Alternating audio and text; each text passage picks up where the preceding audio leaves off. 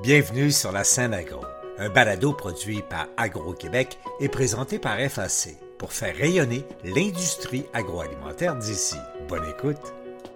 Ici Lionel Levac. Le Conseil des appellations réservées et des termes valorisants a plusieurs mandats importants, dont celui de la surveillance des appellations et des termes protégés. Le processus permettant l'attribution d'appellations est rigoureux et le CAR-TV le complète par une surveillance assidue du marché. Question d'éviter des pratiques qui compromettraient l'intégrité des produits ou même des fraudes. J'ai discuté du rôle de surveillance du CAR-TV avec la coordonnatrice de ce service, Geneviève Arsenault. Voici mon reportage. Les produits pour lesquels une appellation officielle a été accordée et ceux auxquels on peut accoler un terme valorisant répondent à des critères et conditions qui ont justement été exigés dans le processus de reconnaissance. L'opération est sérieuse et minutieuse. Le Conseil des appellations réservées et des termes valorisants, après analyse, confie à un organisme de certification qui l'aura accrédité pour le faire le mandat de vérifier que les produits pour lesquels on demande une appellation ou un terme valorisant sont bel et bien ce que les groupes demandeurs affirment qu'ils sont. Une fois reconnus, les appellations et termes valorisants se retrouvent accolés aux produits sur le marché. Au CAR-TV, on poursuit le travail en surveillant justement ce qui se passe sur le marché. Les produits ont-ils toujours l'intégrité qui a permis de les certifier et certaines pratiques de marchands ou d'ateliers alimentaires viennent-elles fausser le jeu? J'ai discuté du rôle de surveillance du CAR TV. Geneviève Arsenault, coordonnatrice du service de surveillance du Conseil des appellations réservées et des termes valorisants. Le CAR TV, comme on dit couramment, joue un rôle principal dont on parle souvent, qui est celui de reconnaître et de typer précisément des produits de façon à ce qu'on ne les copie pas indûment. Je résume ça comme ça. Mais il y a aussi de la part du CAR TV un rôle d'inspection. C'est un rôle important quand même. Oui, effectivement, c'est un rôle prévu à la loi, la LARTV, la loi sur les appellations réservées et les termes valorisants. Donc, on a le mandat de surveiller l'utilisation des appellations réservées par tous les maillons de la chaîne alimentaire là, sur le territoire québécois. C'est un des éléments de l'écosystème général de reconnaissance euh, d'appellation pour des produits ou de termes valorisants. Là. Ça fait partie du mandat. Effectivement, ça fait partie du mandat. Donc, pour vous assurer de la conformité des produits et des contextes entourant ces produits-là, vous devez faire des vérifications. Bien sûr, il y a le travail en amont de la part des certificateurs qui sont accrédités, si on veut, par le CAR-TV, mais euh, ultimement, c'est le CAR-TV qui inspecte ce qui se retrouve sur le marché avec des appellations. Oui, effectivement, comme vous dites, les certificateurs ont le mandat de s'assurer que les entreprises qui demandent une certification soient conformes aux normes et au cahier des charges.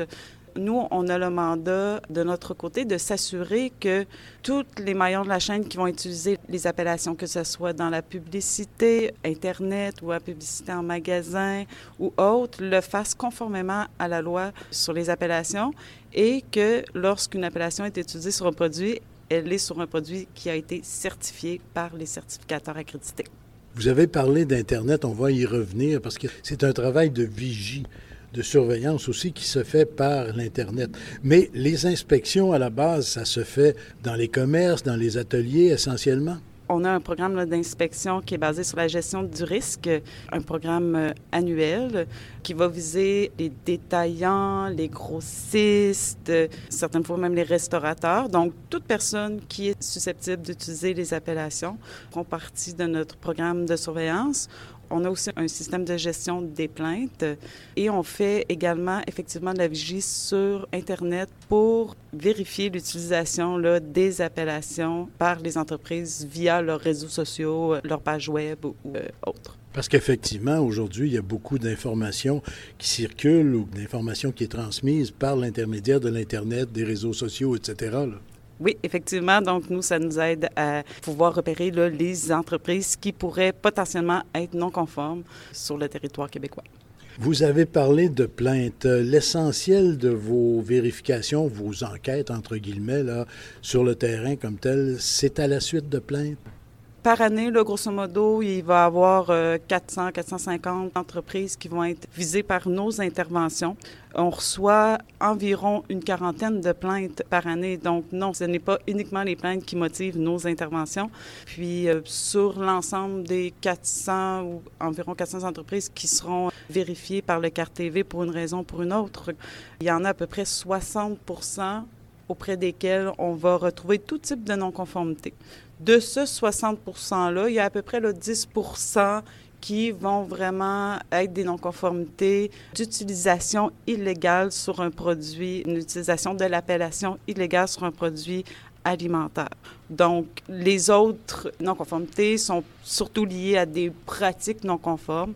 Le CARTV aussi euh, un programme de prévention et d'information aux entreprises pour pouvoir euh, régler facilement ces genres de non-conformités-là. Et lorsqu'il s'agit de non-conformité, je présume que très souvent, les entreprises, euh, parce qu'elles ont avantage à conserver une certification, que les entreprises sont très conciliantes et interviennent rapidement pour corriger les choses. Oui, effectivement. Ça, on parle d'une entreprise qui est certifiée, auprès de laquelle on a repéré une non-conformité. Nous, on va travailler avec le certificateur pour qu'il puisse travailler avec son client afin de mettre un plan d'action corrective avec lui. Si c'est une entreprise qui n'est pas certifiée, qui utilise l'appellation, on va travailler avec lui pour l'amener vers la correction. La plupart du temps, dans la majeure partie des cas, les entreprises arrivent à une conformité.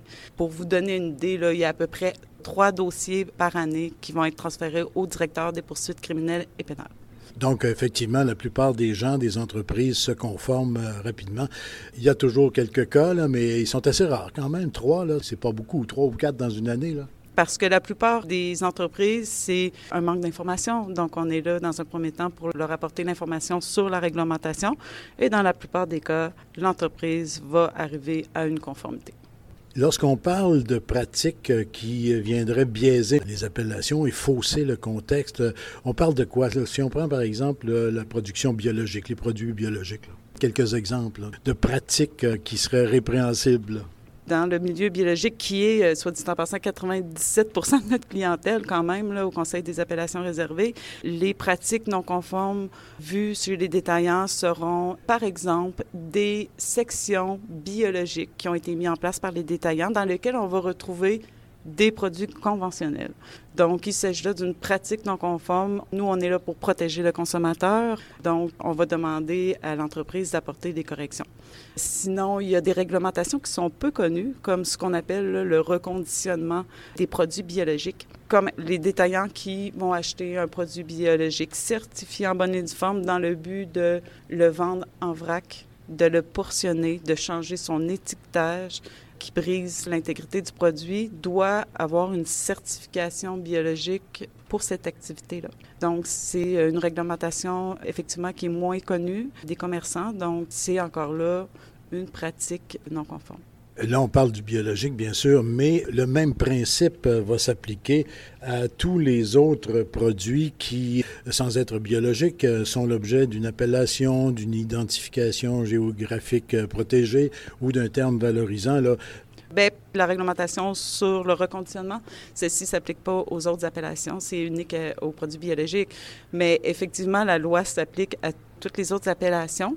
Donc, aucune appellation peut être utilisée sur un produit qui n'a pas été certifié par un certificateur accrédité.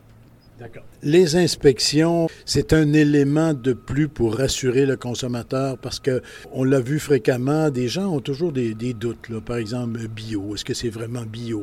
Bon, ultimement, après le travail des certificateurs et euh, l'approbation ultime d'une appellation ou d'un terme valorisant, l'inspection vient ajouter, là, si on veut, une sécurité supplémentaire. Oui, on vient sceller le système en s'assurant que ce qu'on retrouve sur le marché sont des produits conformes. Et puis, on vient s'assurer également, comme je l'ai dit, que les entreprises aussi n'induisent pas en erreur le consommateur. Donc, oui, ça vient ajouter une couche de plus, si on peut dire, sur tout ce système-là d'accréditation des certificateurs et de certification des produits d'appellation.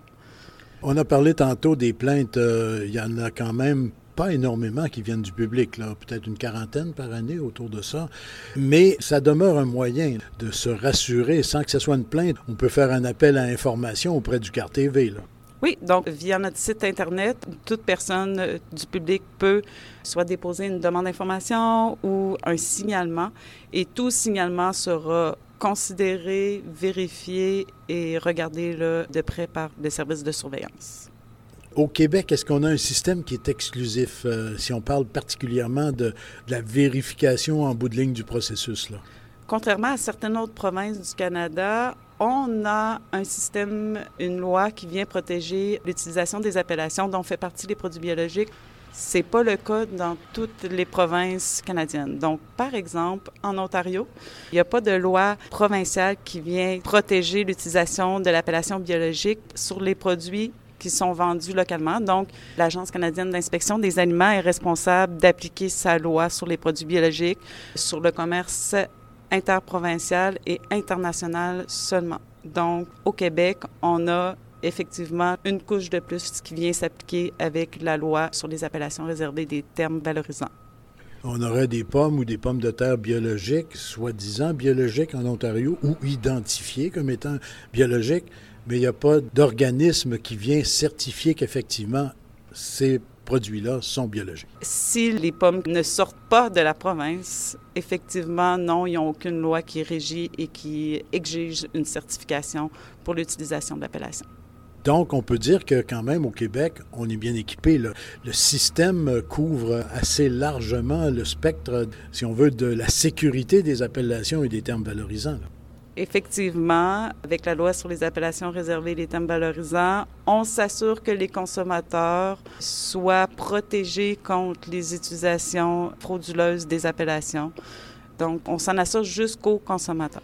On s'assure qu'il y a une traçabilité des produits qui puisse être faite jusqu'à la pomme vendue à l'unité.